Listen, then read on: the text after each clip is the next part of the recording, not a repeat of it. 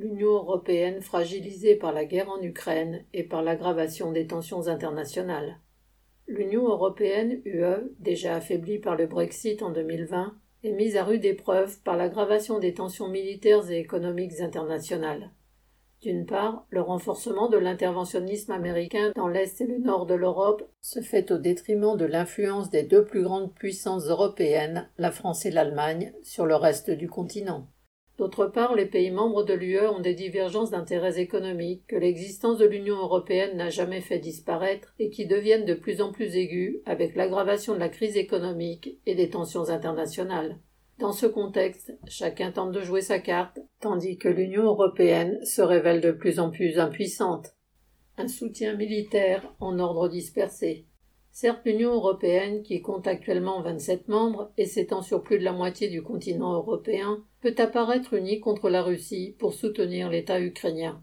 À entendre les représentants des institutions européennes, l'UE est unanime mais les positionnements politiques des États membres comportent des différences qui sont plus que des nuances. Alors que la dirigeante italienne Meloni fait assaut de déclarations de soutien aux États-Unis et à l'OTAN, Macron a déclaré en mai 2022 qu'il ne fallait pas humilier la Russie, puis encore en février 2023 ne pas être de ceux qui veulent écraser la Russie. Il tente ainsi de préserver une attitude traditionnelle de l'État français qui consiste, depuis De Gaulle, à se démarquer un peu du soutien aux États-Unis, tout en faisant fondamentalement partie du camp occidental. Si la Grèce a été le premier État de l'UE à envoyer des armes à l'Ukraine, il a fallu un an pour que l'Allemagne accepte de lui livrer des chars sous la pression de l'OTAN. Mais à présent, l'Allemagne se positionne comme l'un des plus grands soutiens européens à l'Ukraine et de façon bien plus active que la France. On observe la même ambiguïté en ce qui concerne le soutien militaire direct à l'Ukraine. La guerre a renforcé les outils créés par l'UE pour financer une partie des budgets militaires en conduisant à l'augmentation du budget de la Facilité européenne pour la paix, FEP. Créé en mars 2021, ce fonds, qui peut rembourser les États membres pour certaines de leurs livraisons militaires, devait couvrir un montant total des dépenses militaires de 5,6 milliards d'euros pour la période 2021-2027. En mars 2023, le budget avait déjà été augmenté à 7,9 milliards d'euros. Le chef de la FEP, Joseph Borrell, apporte sa pierre au discours de préparation des esprits à la généralisation de la guerre en déclarant qu'il faut, entre guillemets, passer à une mentalité de guerre. Mais les quelques milliards versés par la FEP ne pèsent pas lourd par rapport aux 48 milliards de dollars déjà apportés par les États-Unis. Et surtout, ils ne constituent pas l'essentiel des dépenses européennes de soutien militaire à l'Ukraine, car chaque État membre mène sa propre politique en ce domaine. L'essentiel de l'aide des pays européens à l'Ukraine passe par leur budget national. Et entre la France, 650 millions d'euros, l'Allemagne, 3,6 milliards, et la Pologne, 3,5 milliards pour un PIB bien inférieur, l'ampleur de l'effort budgétaire est très variable. Quant au renforcement des budgets militaires nationaux, il est réel partout, mais l'Union européenne ne s'arme pas en tant qu'union. Chacun de ses membres s'arme, ce qui est tout à fait différent, et chacun fait son marché, sans tenir compte de ses partenaires européens. L'Allemagne a ainsi acheté des avions de chasse américains et non français. Seuls 18% des investissements militaires dans l'UE impliquent une coopération entre États membres. Les États européens préparent la guerre, mais chacun de son côté. Il n'existe d'ailleurs pas de commandement militaire européen comparable à celui de l'OTAN, dont sont membres 22 des 27 États de l'UE. Il n'existe pas non plus d'industrie de guerre européenne. Le projet de construction d'un avion de combat européen, le SCAF, sur la base d'une collaboration entre la France, l'Allemagne et l'Espagne, traîne depuis des mois du fait de la concurrence entre les industriels français et les industriels allemands. En décembre 2022, la France a marqué un point en obtenant que le français Dassault dirige le projet. Mais le feuilleton n'est certainement pas terminé et l'avion ne risque pas de voler avant plusieurs années s'il voit réellement le jour. La restriction des relations économiques avec la Russie, un effet variable selon les pays. Les intérêts industriels et financiers des États européens divergent aussi en ce qui concerne l'évolution des relations économiques entre la Russie et le reste du continent européen. Ces relations avaient déjà été réduites depuis l'annexion de la Crimée par la Russie en 2014, mais la guerre en cours marque un changement d'échelle. En ce qui concerne les investissements en Russie, une partie des entreprises capitalistes européennes ont bien été obligées de se désengager de l'économie russe sous la pression américaine. Toutes ne l'ont pas fait. Fin novembre 2022, seuls 8,3% des filiales russes des groupes européens avaient été vendues, contre 18% des filiales de groupes américains. Il faut dire que les entreprises européennes ont bien davantage à perdre à ce désengagement que les capitalistes américains. Mais au sein de l'UE, le problème ne se pose pas avec la même acuité pour tous les pays membres, et ce sont sans doute des entreprises allemandes pour lesquelles la situation est la plus problématique. Ce sont d'ailleurs elles qui rechignent le plus à quitter la Russie, ce qui explique que, en novembre 2022, 19,5% des entreprises étrangères actives en Russie étaient allemandes, pour 12,4% d'américaines, 7% de japonaises et 5,6% de françaises. Certes, les capitalistes français ont eux aussi des intérêts importants en Russie. En 2019, la France était le deuxième investisseur étranger en Russie, derrière l'Allemagne. Auchan, Leroy Merlin, Danone, Saint-Gobain, LVMH, Société Générale, Renault, Total, de nombreux grands groupes français y étaient implantés. Certains, comme Auchan, n'ont pas quitté la Russie. Quant à la Société Générale, qui a vendu sa filiale Rosebank, elle aurait perdu plus de 3 milliards d'euros. Les liens économiques de la Russie avec l'Allemagne étaient et restent beaucoup plus forts qu'avec tout autre grand pays européen. Au début de la guerre, d'après le ministre de l'économie allemande, les entreprises allemandes avaient environ 20 milliards d'euros investis en Russie. En 2015, lors des premières sanctions européennes à la suite de l'annexion de la Crimée par la Russie, 8000 entreprises actives en Russie avaient une participation allemande à leur capital. Pour certains trusts allemands, la Russie était un marché très important. Siemens y a investi 1,3 milliard d'euros entre 2005 et 2015, année où il a obtenu un contrat de plus d'un milliard d'euros pour l'entretien de trains sur 40 ans. La guerre n'a pas mis fin à toutes les activités économiques occidentales en Russie, mais elle les a ralenties et compliquées, et cette évolution a des conséquences beaucoup plus lourdes pour l'Allemagne que pour tout autre pays de l'UE. Il en est de même pour le ralentissement des échanges commerciaux. Celui-ci a touché de nombreux secteurs, mais pèse plus sur l'économie allemande que sur les autres. Si la baisse drastique des exportations italiennes dans le secteur de l'habillement a certainement posé un problème à certains capitalistes italiens, le problème est d'une toute autre ampleur en Allemagne. Les exportations vers la Russie y ont baissé de 60% en 2022. Mais l'effet le plus grave de la guerre sur l'économie de certains pays européens, et en particulier de l'Allemagne, tient aux sanctions prises par l'UE sur les importations de produits russes. Pour l'Allemagne, la fin de l'accès au gaz russe est un problème majeur. L'Allemagne avait misé sur le gaz russe en investissant dans les gazoducs Nord Stream 1 ouverts en 2012 et Nord Stream 2 qui devaient ouvrir lorsque l'invasion russe a interrompu le processus. Les États-Unis y étaient opposés bien avant la guerre en Ukraine et avaient d'ailleurs pris des sanctions contre les entreprises américaines qui y participeraient. L'UE n'est pas unanime sur le sujet. La Pologne le dénonçait comme liant trop l'Europe à la Russie et surtout contournant la Pologne. La Russie avait ainsi le moyen de couper les livraisons de gaz à la Pologne tout en maintenant celles à destination de l'Allemagne. Ce problème est devenu moins aigu avec l'ouverture du Baltic Pipe qui permet d'acheminer du gaz norvégien en Pologne en passant par le Danemark.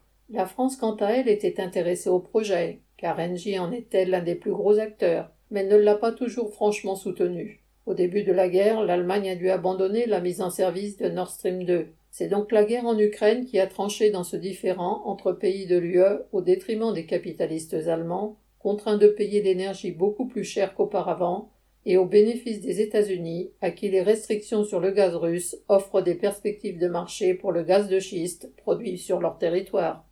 La France a pour l'instant eu plus de succès sur le nucléaire. En février 2023 encore, alors que le Parlement européen avait voté une résolution pour exclure du marché européen toutes les entreprises russes, la Commission européenne a limité l'effet de cette résolution en excluant des sanctions l'entreprise russe Rosatom, géant du nucléaire, qui représente 40% de l'enrichissement de l'uranium dans le monde. Cette décision correspond aux intérêts de la France, où l'énergie nucléaire représente les trois quarts de la production d'électricité. De fait, le nucléaire est encore à ce jour un secteur épargné par les sanctions européennes. La France et l'Allemagne ne sont pas seules à défendre leur précaré. Le dixième train de sanctions voté fin février a été retardé parce que la Pologne demandait un durcissement des restrictions aux importations de caoutchouc synthétique russe vers l'Union. Finalement, les exemptions et ces périodes de transition prévues ont été maintenues pour préserver l'industrie des pneumatiques, notamment à la demande de l'Italie. Dans cette résistance polonaise, le fait que le premier fabricant européen de caoutchouc synthétique, Synthos, est basé en Pologne, a certainement joué autant que l'opposition au caoutchouc russe. Au contraire, la Grèce ne peut que se réjouir de la rupture des échanges de gaz avec la Russie, car cela favorise l'importation de gaz naturel liquéfié, GNL, par la mer Égée. Le port grec d'Alexandroupoli, à la frontière avec la Turquie, est en pleine restructuration pour accueillir du GNL américain. C'est d'ailleurs aussi par ce port que transite une partie des armes américaines destinées à l'Ukraine. Par ailleurs, cela n'empêche nullement les armateurs grecs de profiter de l'embargo sur les produits pétroliers russes. Ils les transfèrent sur leurs navires, à prix cassé la Russie n'ayant pas le choix, pour les revendre ensuite à bon prix sous un pavillon de complaisance. Quant aux pays de l'Est de l'Europe, même ceux qui ont une opposition très favorable au soutien militaire à l'Ukraine, ils pâtissent de l'afflux de produits agricoles ukrainiens qui font baisser les prix des produits agricoles locaux. Mi-avril 2023, la Pologne, la Hongrie et la Slovaquie ont donc interdit l'entrée de ces produits, sans tenir compte des règles de fonctionnement de l'UE qui, sur une telle question, auraient dû être consultées. La Commission européenne a protesté, et finalement le transit de céréales ukrainiennes a de nouveau été autorisé par ces trois pays, après avoir obtenu des aides financières de l'UE pour cela, mais d'autres produits agricoles, dont la viande et le lait, restent soumis à restrictions. L'épisode révèle que chacun fait ce qu'il veut sur les sujets importants pour son économie, de même que chaque train de sanctions révèle les disparités dans les réseaux commerciaux et les intérêts industriels de l'UE. On peut faire le même constat sur la question d'une éventuelle intégration de l'Ukraine à l'Union. Pour des raisons d'affichage politique, la candidature de l'Ukraine a été acceptée en juin 2022, mais la France n'est pas vraiment enthousiaste à cette perspective, notamment parce que l'Ukraine est un grand producteur agricole et que son entrée dans l'Union menacerait les bénéfices que son secteur agroalimentaire tire de la PAC, politique agricole commune. Ainsi, qu'il s'agisse du soutien militaire à l'Ukraine, de l'évolution des relations économiques avec la Russie ou des relations futures avec l'Ukraine, les intérêts et positions des pays membres divergent, même si, pour l'instant, l'UE parvient à afficher une relative unanimité sur ces sujets.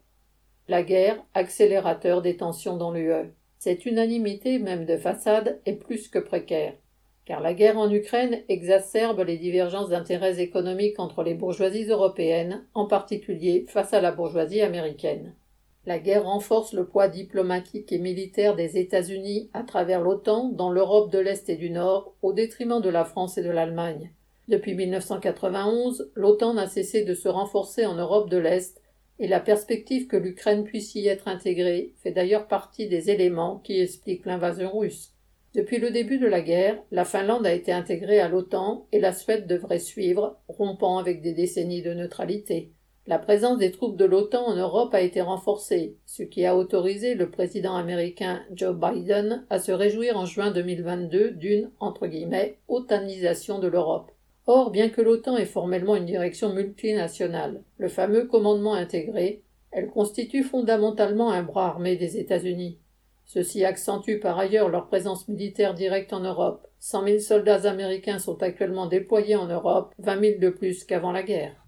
Les pays de l'Est de l'Union européenne le plus nettement engagés dans le camp américain est sans aucun doute la Pologne. Voisine de l'Ukraine, elle a déjà consacré 3,5 milliards d'euros à l'aide militaire, humanitaire et financière à ce pays depuis le début du conflit, soit 0,6% du PIB polonais, alors que pour la France, l'effort budgétaire représente 0,07% du PIB.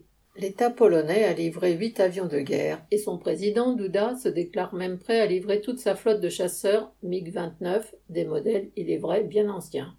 La Hongrie, pour sa part, a une attitude beaucoup plus attentiste, du fait notamment de sa dépendance à l'égard du nucléaire russe. Elle a par exemple traîné les pieds pour donner son accord à l'adhésion de la Finlande à l'OTAN, de même que la Bulgarie. L'appartenance commune de la Hongrie et de la Pologne à l'Union européenne ne pèse donc pas lourd par rapport à la divergence entre leurs intérêts économiques et stratégiques et ne limite que très superficiellement les tensions entre ces deux pays. Ces attitudes sont révélatrices du fonctionnement de l'Union européenne, dont l'élargissement depuis trente ans n'a pas créé une réalité dépassant les intérêts nationaux. Mais dans la crise actuelle, ces intérêts nationaux peuvent prendre plus nettement le pas sur les bénéfices apportés aux capitalistes européens par l'unification du marché et la libre circulation des marchandises. En témoignent les tensions entre la France et l'Allemagne, pour lesquelles, historiquement, l'unification européenne devait servir d'arène de négociation pacifique. Malgré les déclarations d'amitié réciproque entre Emmanuel Macron et Olaf Scholz, et malgré la mise en scène entre guillemets du couple franco-allemand, ces tensions se multiplient autour des prix de l'énergie, du soutien de chaque État à ses propres capitalistes au détriment des autres entreprises européennes, de l'évolution de l'industrie automobile, de la politique monétaire européenne, etc.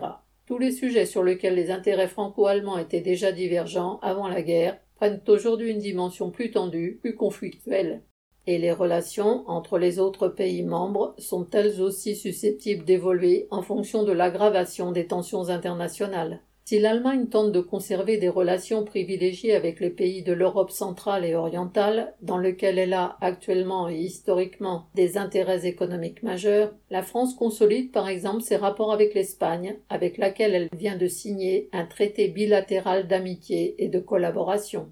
Même la réaction au protectionnisme massif de l'État américain, qui pose problème à tous les États européens, n'a rien d'uni, ni même de concerté.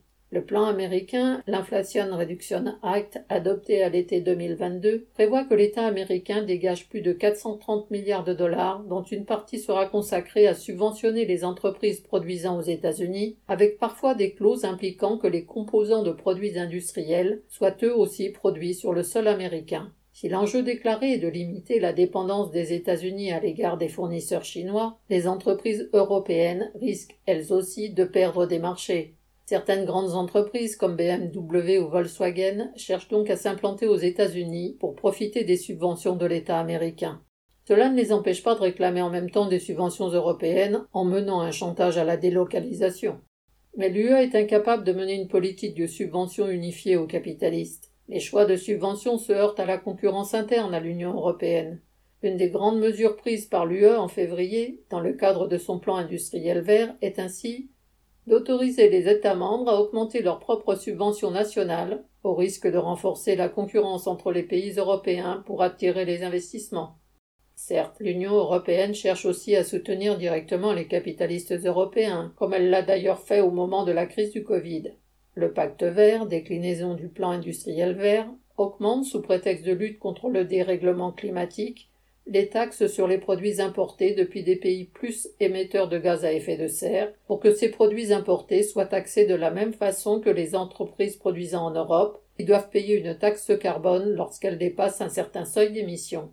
Mais c'est peu de choses par rapport à l'impasse des négociations sur des sujets autrement brûlants. En particulier, les pays membres s'empoignent sur la réforme du marché européen de l'électricité. Actuellement, le prix de gros de l'électricité est déterminé principalement par le coût de la matière première la plus chère. L'explosion des prix du gaz a donc fait monter le prix de l'électricité, même en France, dont la production électrique est surtout nucléaire. Dans le contexte actuel, ce système est plus adapté aux intérêts des industriels allemands, qui s'opposent farouchement à sa refonte. Quant à la politique en matière monétaire, elle se heurte elle aussi à l'existence d'États et de budgets nationaux. Alors que l'Allemagne plaide pour des taux d'intérêt européens plus élevés, l'Italie, particulièrement endettée, risque d'en souffrir car elle devra emprunter à des taux encore plus coûteux sur les marchés financiers. En réalité, dans l'UE, toute évolution des règles commerciales et financières entre États est, depuis toujours, le produit de longues et complexes tractations. Ce n'est qu'en 2023 que 17 pays membres de l'UE ont réussi à créer un brevet unitaire, évitant aux industriels de déposer un brevet dans chaque pays membre, et ils ont pour cela dû signer un accord intergouvernemental sans lien juridique avec l'UE, parce que certains pays membres s'y sont toujours refusés, comme l'Espagne. Et il a fallu dix ans pour parvenir à une directive imposant, en 2024, un chargeur universel pour les téléphones portables vendus dans l'UE. À un tout autre niveau, face au plan américain, il a fallu des mois pour acter le simple principe d'un fonds de soutien, le Fonds souverain européen, en février 2023. Sa mise en place, si elle aboutit, impliquera des négociations serrées entre les pays membres pour son utilisation, d'autant que, s'il est soutenu par la France et l'Italie, l'Allemagne et les Pays-Bas n'en ont accepté le principe qu'à reculons. On est très loin d'une capacité de réaction comparable à celle de l'État américain. De fait, les pays membres de l'UE les plus riches mènent chacun sa propre politique tant pour protéger leurs industriels contre la concurrence au sein du marché européen que pour conserver leur place sur le marché américain. Et pour y parvenir, tous n'ont pas les mêmes moyens. L'Allemagne, particulièrement touchée par la hausse du prix de l'énergie du fait du poids des importations de gaz russe dans son approvisionnement avant la guerre, a annoncé un plan de 200 milliards pour soutenir ses capitalistes, en plaçant ses partenaires européens devant le fait accompli. Si tous les États européens soutiennent massivement leurs capitalistes, les moyens dont dispose l'État allemand lui donnent un poids bien supérieur à celui des autres, y compris de la France. Ce plan allemand, du fait de son ampleur, risque donc d'aggraver la course aux subventions en Europe et la concurrence entre pays membres, au point que le journal Les Échos, en octobre 2022, le qualifiait de entre guillemets, bombe à retardement pour l'Europe, qui risque de devenir un véritable Far West la bourgeoisie reste incapable de créer une véritable unité européenne. Ainsi, dans la crise actuelle, l'Union européenne apparaît de plus en plus traversée de tensions. Les pays membres font assaut de proclamations sur leur attachement à l'UE, mais, derrière les mots, il y a les faits, chacun joue de plus en plus sa carte, tant sur le plan stratégique que sur le plan économique, à l'égard de la Russie comme à l'égard des États-Unis. Jusqu'où ces tensions entre États membres peuvent-elles aller? Il est impossible de le prévoir. Mais ce serait une folie que de compter sur cette alliance entre États impérialistes pour éviter le retour de la guerre en Europe occidentale. L'Union européenne n'a pas été créée pour garantir la paix entre les peuples, mais pour servir de cadre de négociation entre les pays européens les plus riches, organiser leur domination sur le reste du continent et leur donner accès à un vaste marché unifié. Il s'agit d'une institution au service des bourgeoisies européennes qui a fondamentalement le même rôle de défense des intérêts capitalistes que les États nationaux, mais sans avoir des moyens comparables. Surtout après plusieurs décennies d'existence, l'Europe unifiée à la manière capitaliste n'a pas permis de surmonter les divergences d'intérêts entre bourgeoisies européennes. Elle n'a pas supprimé les intérêts nationaux divergents entre les bourgeoisies européennes. Elle les encadre tant qu'il leur est plus profitable de collaborer que de s'affronter. L'existence de l'UE est un produit des contradictions du capitalisme pourrissant. Les frontières nationales sont depuis longtemps dépassées et les capitalistes eux-mêmes ont besoin de développer des formes d'unification et de coopération. Mais ils ne peuvent fondamentalement pas se passer des États nationaux à leur service et des précarés qu'ils leur procurent. Dans cette période d'aggravation des tensions économiques et militaires, l'Union européenne peut encore servir aux capitalistes européens pour tenter de résister à la concurrence américaine et parce qu'elle leur fournit un marché intérieur bien plus vaste que le plus grand des marchés nationaux. Mais elle peut aussi devenir un cadre dépassé, du point de vue de la bourgeoisie, face à l'aggravation de la crise mondiale du système capitaliste. Que l'Union européenne reste utile aux bourgeoisies européennes et qu'elle la préserve, ou qu'elle devienne gênante pour les pays qui voudraient mener leur propre barque, ne change pas grand-chose pour les travailleurs, au sens où les États nationaux, tout comme l'Union européenne, sont des outils au service de la bourgeoisie. Que les coups viennent de Bruxelles ou de Paris, il reste des coups. Mais il est certain que les politiciens de la bourgeoisie, toutes tendances confondues, chercheront à solidariser les travailleurs avec la politique que leur dicteront les intérêts de leurs capitalistes, soit avec des discours sur la paix, l'unité entre les peuples européens, qui masquent les négociations de marchands de tapis entre l'UE et la politique impérialiste de l'Europe dans le monde, soit avec des discours sur la défense de la nation contre les dictats européens. Dans les deux cas, ces discours servent et serviront à mettre la population à la remorque des intérêts de la bourgeoisie. Les travailleurs européens n'ont pas à choisir entre l'UE et l'État national, qui sont deux instruments de la bourgeoisie. Face au bruit de bottes, les travailleurs ont à défendre leur propre politique, qui implique une perspective internationaliste. Les frontières nationales ne servent qu'à diviser les peuples et à garantir les marchés aux capitalistes de tel ou tel pays. Si l'Union européenne n'a rien à voir avec l'unification du continent européen, celle-ci n'en est pas moins une nécessité. Mais elle ne sera possible que sous la direction du prolétariat au pouvoir, comme l'écrivait Trotsky dès 1914, entre guillemets, pour le prolétariat européen. Il ne s'agit pas de défendre la patrie nationale, qui est le principal frein au progrès économique. Il s'agit de créer une patrie bien plus grande, les républiques des États-Unis d'Europe, première étape sur la voie qui doit mener aux États-Unis du monde. Cette perspective est encore plus nécessaire et urgente aujourd'hui. 20 juin 2023.